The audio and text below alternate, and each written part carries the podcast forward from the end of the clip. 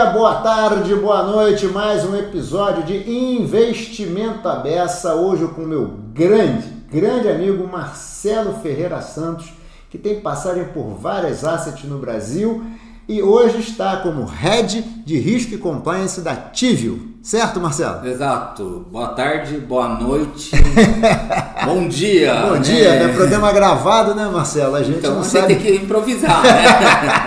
a gente não sabe cada pessoa vai ver, né? Exatamente. É mais ou menos isso, né? Marcelo, bem, primeiro, muito bom te ver de novo. Fazia um tempo que a gente não se via assim ao vivo e a cores, né? Exato. Muito bom, muito bom mesmo, muito bom. Bem, Aquele negócio, né? Resolução 75, novo marco regulatório, fundo de investimento, não dá para, com uma fera dessa aqui na minha frente, não dá para não falar de um assunto. Marcelo, em nossos tantos anos aí que a gente convive aí com esse assunto de asset e tal, a 175 é uma revolução mesmo? Deixa é eu só fazer coisa. uma introdução, se você me permite. Não, muito, muito obrigado pelo convite, é sempre um prazer, mais que uma honra estar junto a ti para a gente poder falar de assuntos tão caros ao mercado, né? E já começando, realmente a 175 eu acho que é uma revolução. E por que, que eu te falo isso? Quem tem mais de 20 anos de mercado lembra da 409. Eita! Quem tem muito tempo ainda lembra da 302. Não vamos falar isso. Vamos falar isso não, vai. Mas a 409, de uma maneira muito simplória, ela foi muito o meu aspecto simplório que eu digo, a minha análise simplória, seguinte, ela ajudou a normatizar melhor a indústria de fundos. Tá. Porque se a gente se recordar, era o Banco Central que regulava fundo renda fixa, fundo curto prazo, fundo cambial e o fundo derivativo que deu origem ao multimercado. Isso, isso mesmo. E a CVM regulava fundo de renda variável. Hum. 409 trouxe todo mundo para debaixo da regulação, de, é, não da regulação, da esfera dela, e com isso facilitou a normatização e a gestão e a administração de fundos, consolidando num único regulador. Mas foi uma mudança mais, vamos dizer, processual, regulatória, de caneta. Formalizando algumas Formalizando, coisas, né? Então, era uma mudança de implementação simples. Não estou falando dos impactos regulatórios e jurídicos, mas de regulação, de operacionalização simples. Um pouco mais do mesmo, né? Exato. Mais formalizado, mais bonitinho, mas. Tudo debaixo do mesmo dono, porque cachorro com muito dono morre de fome, também, então é isso. Então, Regras mais claras. Claras. Então eu acho que foi muito bom nisso.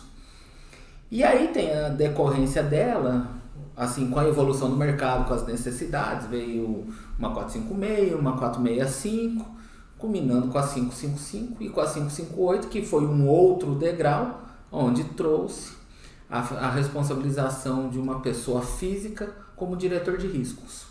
A 558 é de asset mesmo, né? É, Não é de fundos em si, é de, de, de asset, né? Isso daí. Então, o papel do diretor de riscos para fortalecer realmente o negócio como um todo. Mas também, mais uma vez, era uma normatização, era uma questão de uma sistematização formal da coisa. Mas aí veio agora a resolução 175. Tudo antes era instruções, agora é resolução. É, tem isso, né? É. A resolução 175 realmente para mim é uma revolução. Por que, que é uma revolução? Ela vai impactar vários aspectos dos fundos de investimentos e da indústria de fundos. A gente discutia há 15 anos atrás, né, na comissão é. que você capitaneava lá na Ambima, padronização internacional. O Brasil é sempre descolado dos, das práticas globais. Nós, somos, nós temos inúmeras jabuticabas. E a 175 aproxima definitivamente essa jabuticaba do padrão global em vários aspectos. Então, a gente está falando o que especificamente? Vai ter o fundo, vai ter classe, vai ter subclasse. É, só isso já é dar pano para manga, né? Porque eu sou, a gente está nessa indústria desde não sei quando, né? E fundo é fundo, né? Tem um fundo, uma cota. Exato. E, e isso é uma mudança muito grande. E aí pensando o seguinte, a gente está falando em todas as esferas possíveis e imagináveis. No desenho de produto, que vai mudar completamente. No aspecto de distribuição. E lembrando que ainda a gente está no processo de disrupção da distribuição. Ah, Boa, então é mais uma também. pimenta nesse, nesse caldo. A questão tecnológica, que os administradores e gestores vão ter que se adequar a isso. As estruturas de contabilidade também. Então, assim, é por isso que é uma revolução. Fora os outros aspectos que não só de, desse desenho de classes e subclasses, mas também um reequilíbrio de responsabilização entre gestor e administrador, que isso daí sempre foi um pouco confuso e isso é melhor para o mercado como um todo, sobretudo para o investidor.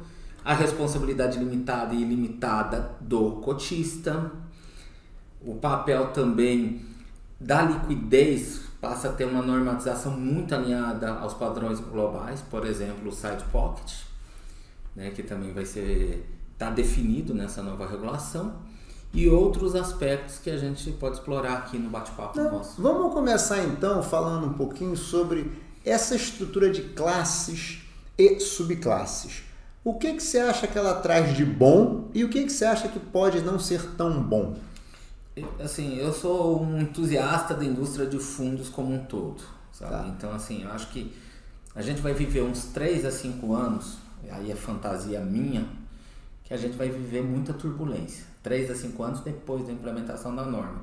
Para quê? Para ter toda essa adequação. Você acha que então o negócio assim, até a indústria estava é, no piloto automático, velocidade de cruzeiro de novo, 5 anos mais ou menos. Quatro é, anos, na média? É, na média quatro anos. Porque tá. tem a questão tecnológica, a questão contábil e também o entendimento como se vende isso.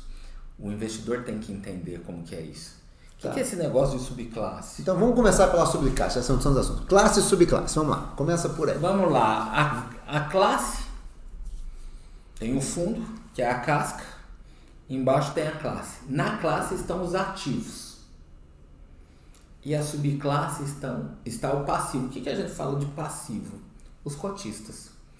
Então, um fundo XPTO tem a classe aqui embaixo, que tem seus ativos, e ele vai ter várias subclasses. Várias subclasses para quê? Por exemplo, para o distribuidor A, para o distribuidor B, para o distribuidor C. Ou, trazendo a questão da estrutura master feeder, lembra, tem o master, de um bancão, é um FIF, por exemplo. Aqui o FISão. E aqui tem para o varejo. Aqui tem para o institucional, aqui tem para o private. Que são os FICs, né? Que são, são os FICs, que isso. são montados para comprar cotas desse master. Né? Exatamente. Então, assim, e isso, só que, só que assim, é, é uma, entre aspas, né, essa comparação. E essa evolução de subclasses, eu acho que vai ser muito boa porque vai permitir o investidor saber aonde que ele vai, ele vai entender melhor onde está o custo maior dele, porque cada subclasse vai poder ter uma taxa de administração distinta e uma taxa de distribuição. Não taxa de administração, falei bobagem. Edita. É, uma taxa de distribuição particular para cada uma das subclasses. Então imagina que o, você é cotista um, do mesmo fundo que o meu, só que você é na plataforma A, eu sou na plataforma B, eu estou pagando menos distribuição que, que você vai querer? Ir para minha plataforma. E aí entra um outro ponto dessa disrupção da distribuição, que é o que? O Open Finance. Como vai operacionalizar isso? Por isso que talvez leve ainda um certo tempo para a indústria se adequar. Então não é uma coisa tão trivial, mas eu acho que vai ser fantástico. Mas deixa eu te fazer uma pergunta, desculpa, quer que só pegar esse gancho.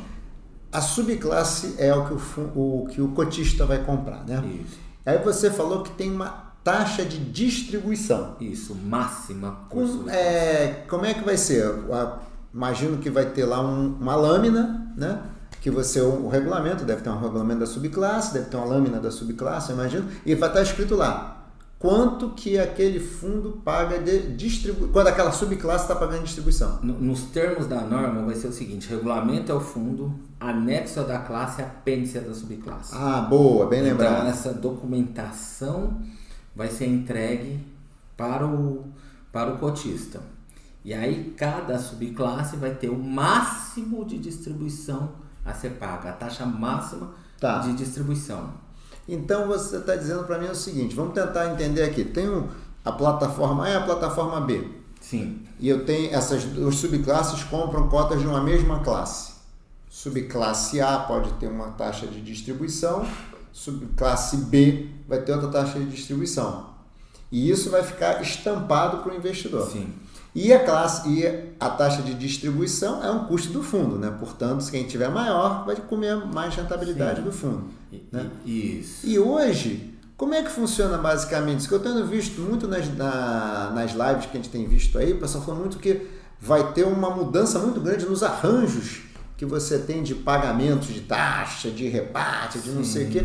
E eu sei que ainda tem muita coisa para ser discutida, então não é que eu acho que tem resposta fechada. Mas o que, que você acha que está mudando? Assim, porque hoje que eu saiba, você tem ali, está ficando meio tudo embutido ali na taxa de administração e tem um rebate para o distribuidor. Você não, Não é claro, não é transparente, né? Eu acho que não é pacificado como que vai ser isso, né? Realmente. Mas eu acredito que realmente vai ter um vai ter assim negociações intensas entre o gestor e o distribuidor para questão de assim de poder ter um poder de barganha maior de um com o outro para poder dar o melhor para o cliente. Tá. O distribuidor que vai querer vender, só que também sabe que precisa do gestor porque é o produto do gestor. Então vai ser assim, a gente vai vivenciar isso. Eu acho que é uma evolução como tudo na CVM, igual a gente falou no começo. Sempre se questionou, não é transparente dentro da taxa de administração o que está contido, no máximo custódia e administração. Isso, E isso controladoria em alguns casos. Hoje não. Hoje, a partir da resolução 75, tem que deixar claro. Administração, custódia, controladoria e taxa máxima de distribuição.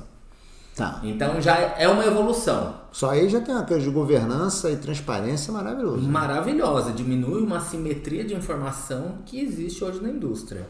Então eu acho que isso é um avanço. Que- Quem sabe, da, vamos dizer, da, da revisão dessa 175 daqui 5, 10 anos, a gente já caminha para uma transparência ainda maior. Mas isso é um devaneio meu. Tá, tá. E aí nesse ponto vai ser interessante também que você vai conseguir ver exatamente, né? É, quanto você está pagando na distribuição, né? Isso. Né? E quanto é que a distribuição está comendo da rentabilidade do Isso. produto, né? Mais ou menos. E aquela história, né? Tá me vendendo esse fundo por quê? Exato. Por que, que você está me vendendo esse fundo aí? Isso. Por que, que essa plataforma está me vendendo esse fundo aí? Porque É, é recebe mais do que o outro ali? Isso. É mais ou menos isso, isso ajuda, né? Ajuda. Isso ajuda bastante.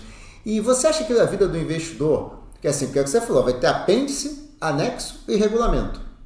Comunicação disso, você não fica preocupado? Não, porque é muito assim, assim, olhando de primeira, nossa, você vai receber tudo isso? Eu acho. E eu acho que aí entra o seguinte, pegando a sua expressão, é uma revolução por isso.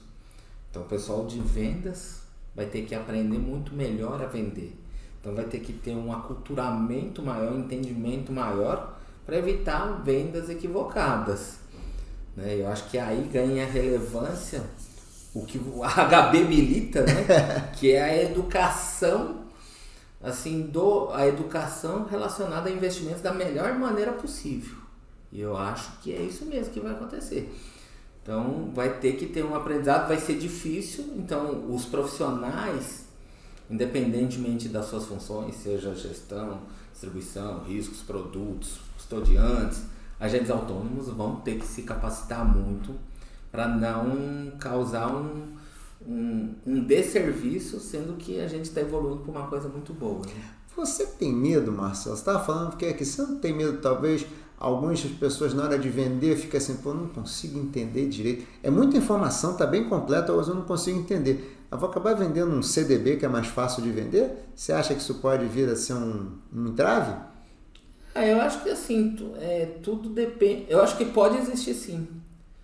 Eu acho que assim, é, fundo assim, tem tantas particularidades, a gente sabe muito bem. É, fundo. Uma vez eu vi um congresso da. Acho que não sei se ainda era Ambídia ainda, cara. Muito engraçado. Um cara falou, ó. Tem aqui um CDB que você pode comprar, não precisa ver nada. Agora, se você quiser ter um negócio aqui que você tem que ler esse monte de página, dizer que está ciente dos riscos, não sei, se você quiser comprar, você pode comprar. É isso. É assim, eu acho que. é, eu acho que. Eu vejo que assim, a 175, ela vai a. Ela então é essa evolução e esse amadurecimento da indústria brasileira de fundos.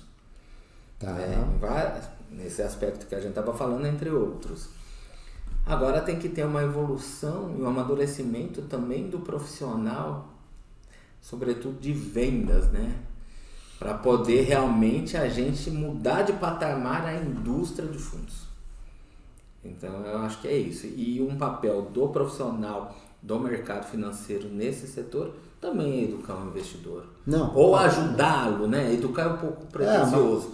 É, ajudá-lo a entender. Orientá-lo da maneira mais isso. adequada, né? Isso. Da maneira que seja assim, para que realmente ele compre aquilo que ele precisa na hora que ele precisa, né? E o que ele consegue entender, né? Isso. Não qualquer coisa, né? Deixa eu te fazer uma pergunta, Marcelo.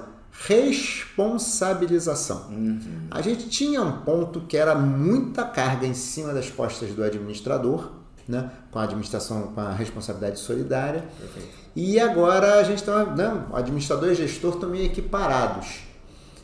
O que, que você acha disso? Assim, o que, que ficou, ficou pesado para o gestor? Não ficou? O que, que isso pode mexer no mercado? Depois isso pode trazer de vantagens aí, ou desvantagens talvez para o mercado? É assim, aqui também é um. Não, tudo uma, aqui. né? uma, porque a gente não sabe como as coisas ainda vão se proceder, né? Realmente esse reequilíbrio, eu acho que por um lado é bom, porque eu acho que ele é bom estava muito misturada a figura de um e de outro, isso ficou muito claro. Então, com essa ideia de prestadores essenciais e claramente definidas as responsabilidades, ficou claro. Administrador cuida disso, o gestor cuida daquilo. Ponto. E não tem. tirou muita das zonas cinzentas que existiam. Excelente. Isso é muito bom. O que acontece é o seguinte: o administrador, dado a atual estrutura, tem um custo de observância deste tamanho, grande, o gestor tem um pouco menor. Mas já ficou maior né, também, né? E agora vai aumentar. Aí a pergunta que, assim, é uma pergunta talvez para o mercado como um todo é o seguinte. Vai aumentar o custo de observação do gestor. O administrador não vai querer reduzir seu custo. Vai repassar esse custo para o cotista? Eu não sei como que vai ser isso. É, como isso sabe, vai ser dar. Mas você acha que para mercado, você acha que isso é uma boa? Ou seja, você acha que... Porque, por exemplo, hoje a gente tem 900 e tantos administradores lá no ranking da Ambima. Gestores. Gestores, é. Administradores não, gestores. Obrigado. É, você acha que com essa maior responsabilização as pessoas vão começar a pensar, pô, está valendo a pena ser gestor ou não? É, o que eu, você acha? eu acho que vai, ter, vai ajudar a acelerar o processo de seleção natural de gestores. Porque as assets menores, por exemplo, vão ter que ter um escrutínio regulatório ah, maior eles vão ter que ter uma estrutura, mas uma estrutura para se adequar a isso é não é uma estrutura, não é uma estrutura tão barata. Então aí eu acho que vai ter uma seleção natural, uma mortandade, vamos dizer assim, de gestoras, consolidação, tá. tudo isso. E você acha que pro lado do administrador, porque a gente vinha ouvindo é, alguns administradores maiores que, pelo menos em produtos estruturados, produtos mais complexos, não estavam aceitando, não queriam pegar a administração, porque ó, é um risco que está muito alto para remuneração baixa. Você acha que pode ter uma. Esse mercado pode voltar a ver os grandes voltando aí? É, eu acho que os grandes sempre vão ter, porque eles têm. É, o negócio de administração fiduciária, claro, de gestão também, mas de administração mais, um negócio de escala. É, você tem que ter muita coisa rodando. Né? Muita coisa, tem que ter AUMs, né? Volume grande para poder fazer a administração. Você tem que ter uma estrutura tecnológica, uma, uma estrutura de processos muito claras, né? Uma governança para poder suportar tudo isso, que realmente os grandes já estão preparados para isso, já tem, né? Então, pelo menos teoricamente. Então, assim, é eu acho que no lado de administração não vai ter tantas mudanças, eu vejo no mercado tá. como um todo. Mas de gestão eu acho que vai não, ser vai mais. Ter bastante, né? Vai ter bastante. É, bola dividida entre gestor e administrador, eu acho que ficou o quê? Risco de liquidez e mais o quê? É, a corresponsabilização é o risco de liquidez, né? Porque pelo, pelo conceito que já vinha até da antiga 555, né? Hum. Então quem tem o passivo ou o cotista, a informação do passivo é o administrador. Quem conhece o ativo é o gestor. gestor. Então tem essas questões que tem, tem essa ligação. E aí, com esses mecanismos, por exemplo, o side pocket que vai entrar agora em vigor. Então, explica um pouquinho o que é o side pocket. Vou tentar explicar. O side pocket, imagina o seguinte: você consegue separar dentro da classe aqueles ativos por exemplo, problemáticos e criar uma subclasse problemática. Vamos dar um exemplo aqui. Acho que tem um exemplo famoso, antigo, muito antigo. Vou até falar o nome que não existe mais, o Dresdner, né? Hum. Quando teve uma época, uma debenture que defaultou. Isso. Né? Que acho que no passado, não trabalha, que pegou um cindiu um pedaço isso. do fundo, diz, ah, aqui tá esses papéis aqui. É, é, mais ou menos isso? É, isso é mais ou menos isso. Por deliberação do administrador e do gestor, né? Não do gestor, aí tem que coordenar com o administrador. Este fluxo operacional, por exemplo, hum. da, das ferramentas de gestão de liquidez, o que a gente falou anteriormente, é um pouco o risco de liquidez, realmente isso daí vai precisa saber, é um mercado, eu acho que tem que aprender como que vai operacionalizar isso. É, eu acho que tem muita novidade. Né? É muita novidade nesse caso, né? Lá fora já está mais maduro, mas assim, porque é um mercado da onde se vê essa ideia, são mercados mais maduros. O nosso mercado ainda é imaturo e liquidez é um grande para mim, como pessoa de risco, acho que liquidez é o grande risco financeiro do nosso mercado. É, não, e acho que no mundo, né? Mesmo que a Iosho tem soltado paper direto, falando sobre risco de liquidez, coisa do tipo e tal. É, um aspecto que você falou aí, que eu tenho ouvido, ouvido pouco sobre o assunto, e eu acho que não é porque não tem o que falar, é que as pessoas estão muito perdidas. Contabilização. Eu sei que você não é tua praia, mas o que até onde você já ouviu, porque para mim é um mundo, né? Assim, você tem, ó, você tem quatro classe A, classe B, aí tem que fazer uma contabilização e tal. Além da controladoria, né? Essa despesa é uma despesa comum do fundo. Tem, como é que faz o rateio, o rateio de. Assim, vocês estão lá nessas discussões assim, já de assim, já já estão, né? Porque a regra entra daqui a pouco, né? Mas assim, tá. Qual é o nível assim de até onde eu tô, tô perdido nessas histórias? Você tá no nível perdido feito eu. Eu tava conversando com. com a testessa, né? Qual é o nível de escuridão que estamos? É, exato. eu, assim, eu tô. Sim, eu acho que isso realmente vai ser um dos desafios. Como que vai ser isso? Vai ter cota na classe, cota na subclasse, como consolida, a DF vai ser aqui, vai ser ali, acolá. Isso deveria ser um podcast específico, né? Vou chamar o contador. Chama o pessoal, né? Mas eu eu tava conversando com, com um amigo nosso em comum, o Mizukawa. Ah. Falei, Mizukawa, aqui é uma decisão socrática, só sei que nada sei. Ele falou, mais ou menos isso. Então, assim, é a resposta para você. Não, mas é isso que você tá. Mas isso é importante falar, porque é o seguinte: há um operacional que você falou no início que é uma revolução. Então, talvez a gente diga assim, para o investidor, ele vai continuar vendo uma cota. Sim. Ah, isso é subclasse, né, e tal. Mas para quem vai implementar isso? É um... Para quem tem que fazer isso rodar? É uma revolução. Aí que é a revolução. É o, vamos dizer, o back-end, que é o, o que da questão. Como que vai fazer isso? Como vão ser os sistemas? Como vai ser o sistema de boletagem? Como que vai desembocar nisso daqui? Sistemas de risco, tudo bem, a gente vai olhar os enquadramentos, por exemplo, regulatórios vai estar na classe. Tudo bem, mas aí a gente vai fazer a gestão de risco de liquidez, tem que saber o passivo de cada subclasse. Mas assim, mas essa parte de administração e de back, né? É realmente gigantesco o trabalho, por isso que eu digo, de 3 a 5 anos para a indústria se adequar a esta revolução. Nossa falar de coisas talvez mais simples, né? Talvez, né? A gente agora tem, vai poder, vou principalmente do varejo, tá? Mas no geral, investir em criptoativos, uhum. vai poder investir no exterior, não mais só via fundos. Sim. E tem outras assim, tá liberalizando. O, você acha que a gente está entrando num momento assim de é, maior criatividade? Vai dar para ter novidades em relação a produto para cliente? Com a 175? É, você acha que a 175 traz assim, ah, vai ter produto novo na rua, o cliente vai ter? Ou acho que você acha que não? Porque, sim, a gente viu que tem dois vetores de risco novos aí, o cripto e tal, que eu particularmente até conversei com o nosso amigo Marcel Legal. semana passada e tal. Não é algo óbvio como é que você valor, faz um, uma valorização, um valuation. E tem essa questão de você poder investir no Você acha que daí saem produtos novos, saem coisas mais interessantes para o investidor?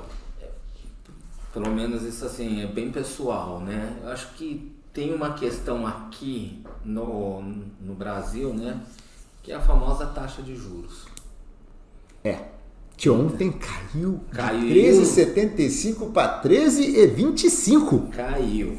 Então a taxa de juros ainda para mim é o principal driver para a construção de produtos e para o apetite de risco do investidor. Porque cá entre nós, uma taxa de juro 13% ao ano, desculpa, assim, vale o risco tão grande de um criptoativo?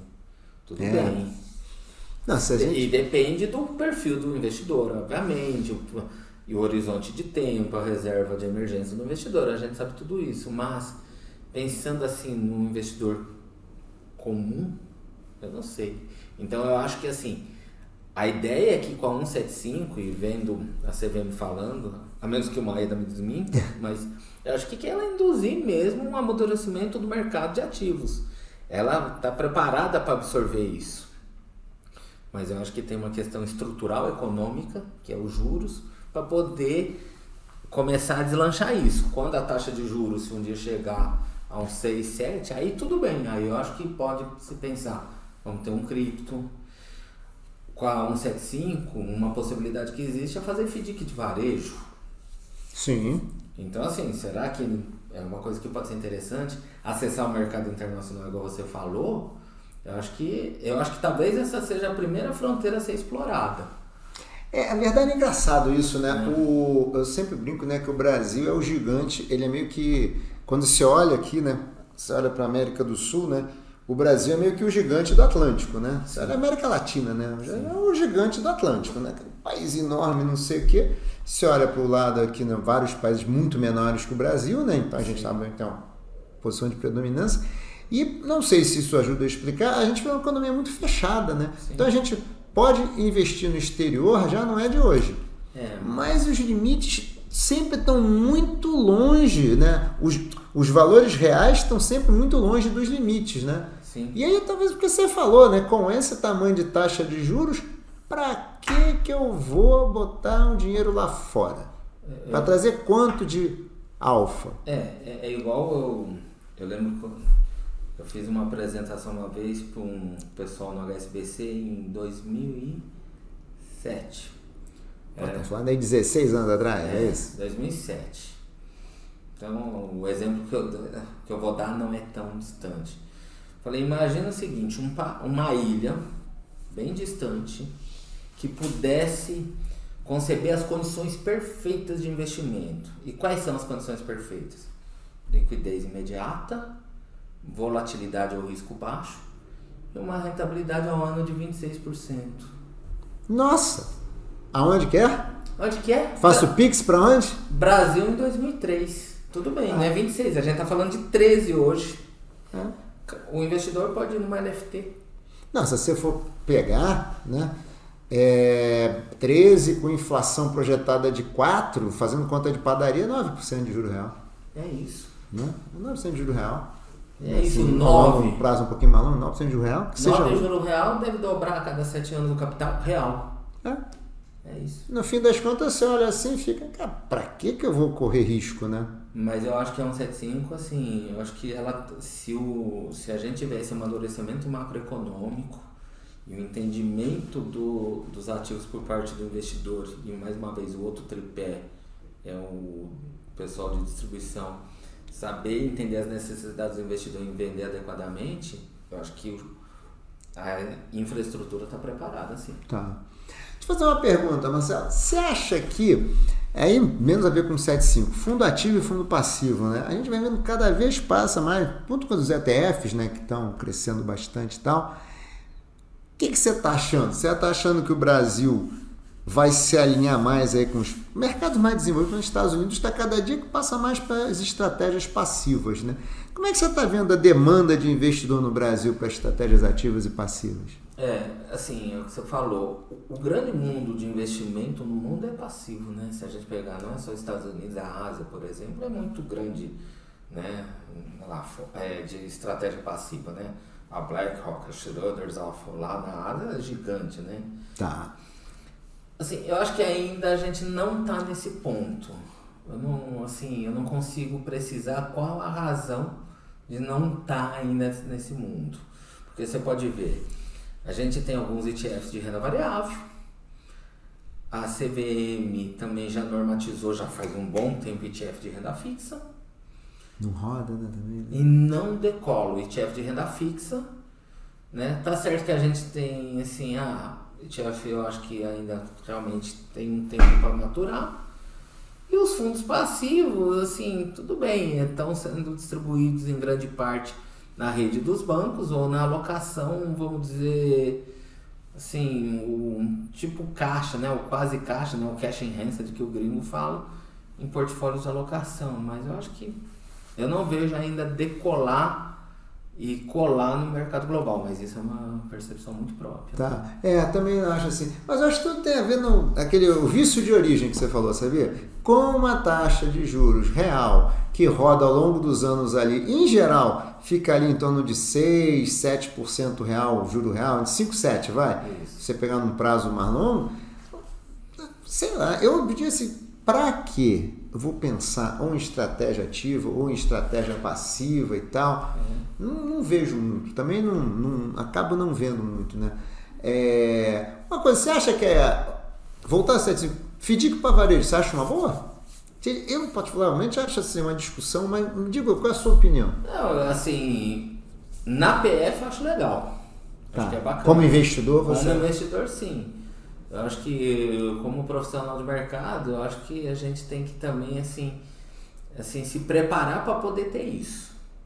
Né? Então, assim, não adianta fazer o FDIC do jeito que se faz até então, ou se foi feito até pouco tempo atrás que tem uma relação muito complicada do gestor nesse papel não só do dia a dia da gestão, é um pouco redundante isso, mas também das questões de administração, que a gente viu recentemente um caso que tinha uma relação mega conflitada que impactou profundamente o, a rentabilidade do cotista no final do ano passado, né? Tô tá. falando. É, a gente teve alguns episódios Isso. com, com FDIC meio chato. Não, então, alguns parece que foram muitos, né? Mas uma, duas casas ou três no máximo, assim, que deram um pouquinho, né? Uma ficou famosa, né? Um caso bem é, brabo, né? É isso que eu tô falando. Entendeu? Mas é. Aí até pega o gancho aqui. Não, não antes disso, concordo com você. Eu, eu particularmente acho que carimbar o produto como de risco só porque ele tem uma estrutura mais complexa, eu acho errado. Eu acho que tem estruturas que estão muito bem, onde o risco é muito bem mitigado, né? muito pulverizado, muito bem diversificado, então acho que carimbar não acho bem muito legal. Mas eu vou para um outro ponto, né? aproveitando que você é um cara de risco, né? que é risco de crédito. Né? Que acho que não dá para não falar, que é americana, né? Sim. Americanas, a princípio, eram AAA, né? Sim. Empresa centenária, não sei o que e tal. E de repente quebrou, né? Aí eu, a pergunta que eu faço é: crédito é. É que era difícil, né? Não dá para prever americana. Como é que a gente deveria sinalizar esses riscos para o investidor, hein? O, o da, é difícil. É né? difícil. Como é, como é, que vai achar que o cara está comprando americano? Como é que a gente faz para mitigar esse risco e informar o investidor? Eu acho que assim, a questão das americanas, né, o caso aqui. O que aconteceu não foi um problema só de crédito, né? Na realidade é uma questão antecedente que tudo leva a crer que foi uma fraude, né? Ah, não, não. O crédito foi decorrência Isso, dessa. Disso daí. E assim, em termos de gestão de risco, sempre é muito complicado fraude. Você. É tentar. Fraude, por definição, você não, você não vê, né? É, é difícil. Então é muito complicado. O que pode ser feito do ponto de vista de gestão de portfólio para poder mitigar esse risco é o seguinte: eu tenho um. Eu coloquei um ativo AAA, eu tenho um fundo cotização D1 ou D0, que ainda é outro bicho estranho, vai que seja.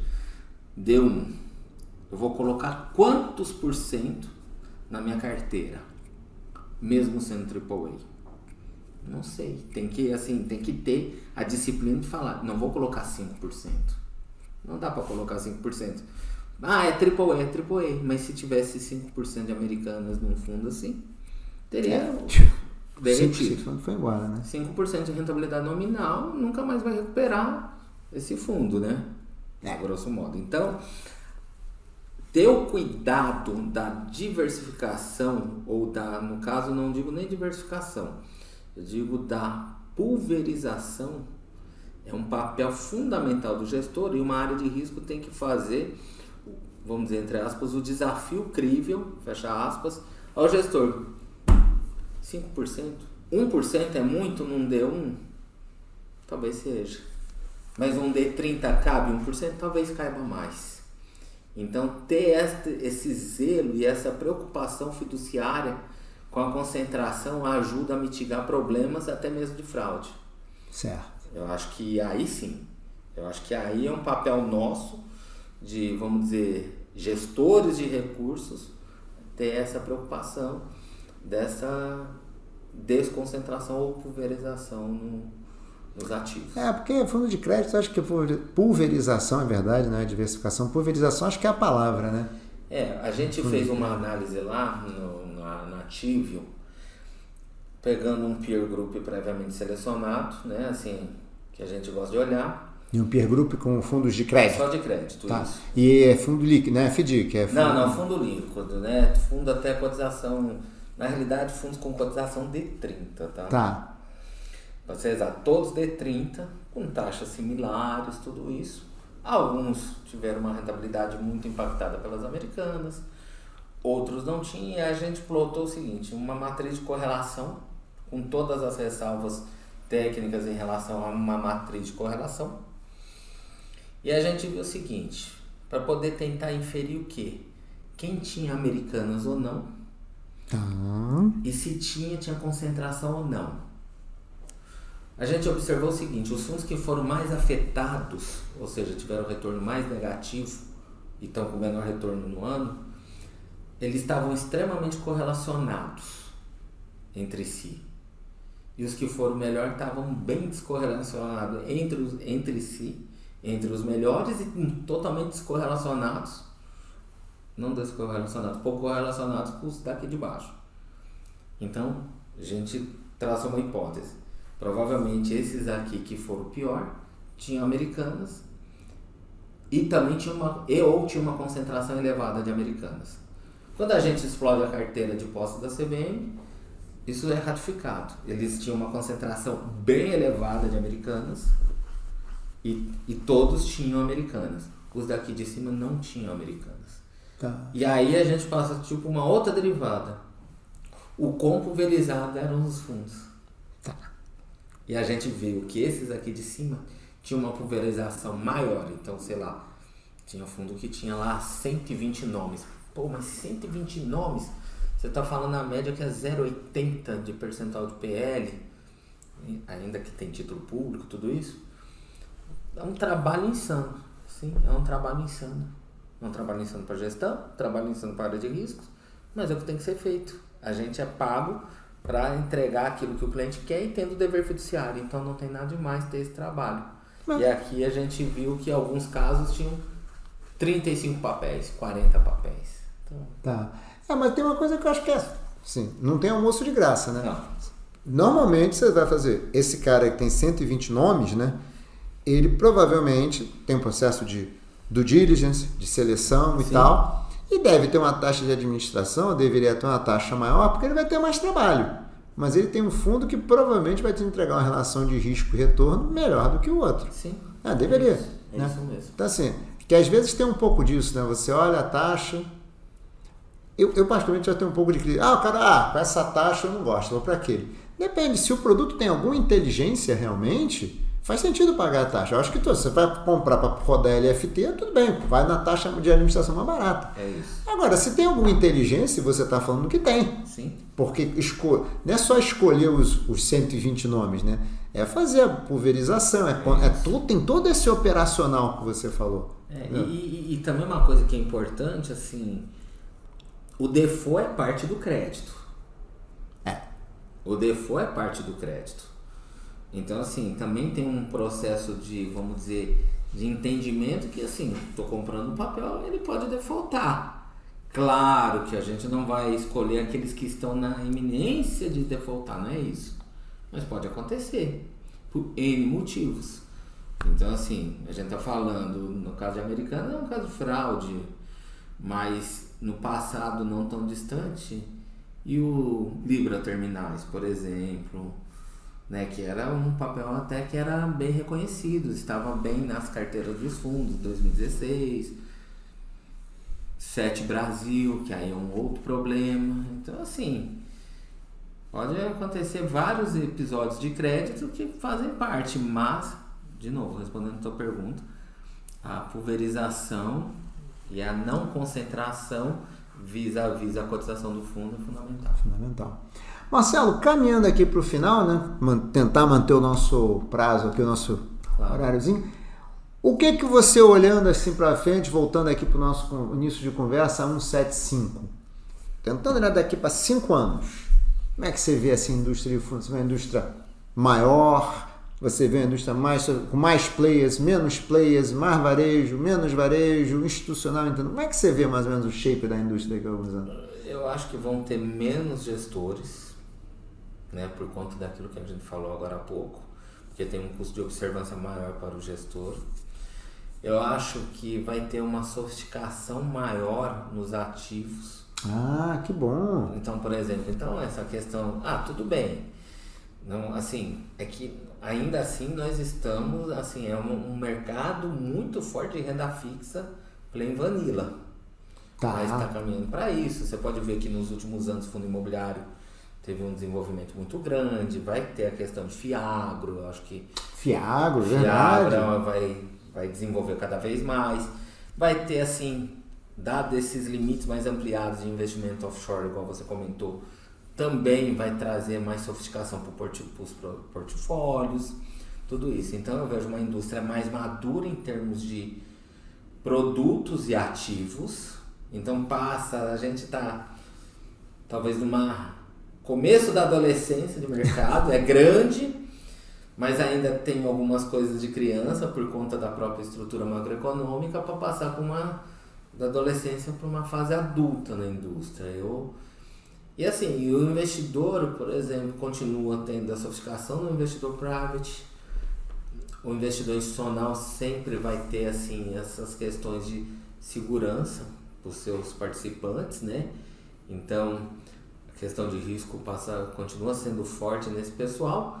E eu acho que o varejo vai aprender bastante, vai ser muito bacana isso. Ou seja, a tendência até também crescer com os Eu acho que cresça, assim, mas lembrando que é o seguinte, a nossa indústria de fundos, se não me engano, cresce desde, sei lá, de 94 até o último ano a gente cresce uns 5, 6% ao ano, né? Assim, até mais, né? Se é, de for... net flow, só que é. houve alguns momentos. É. E assim, e se você pegar de 2016 para cá, que é o boom das plataformas, só as plataformas cresceram por volta de 18, 20%, né? Assim, no AOM geral da indústria. Tá.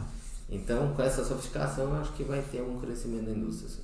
Ai, que bom. Marcelo, infelizmente temos que terminar Obrigado. o programa. Eu queria te agradecer muito pela conversa. Achei ótima. Obrigado, viu? Mais uma muito vez. legal. Muito obrigado. Nada, eu que agradeço.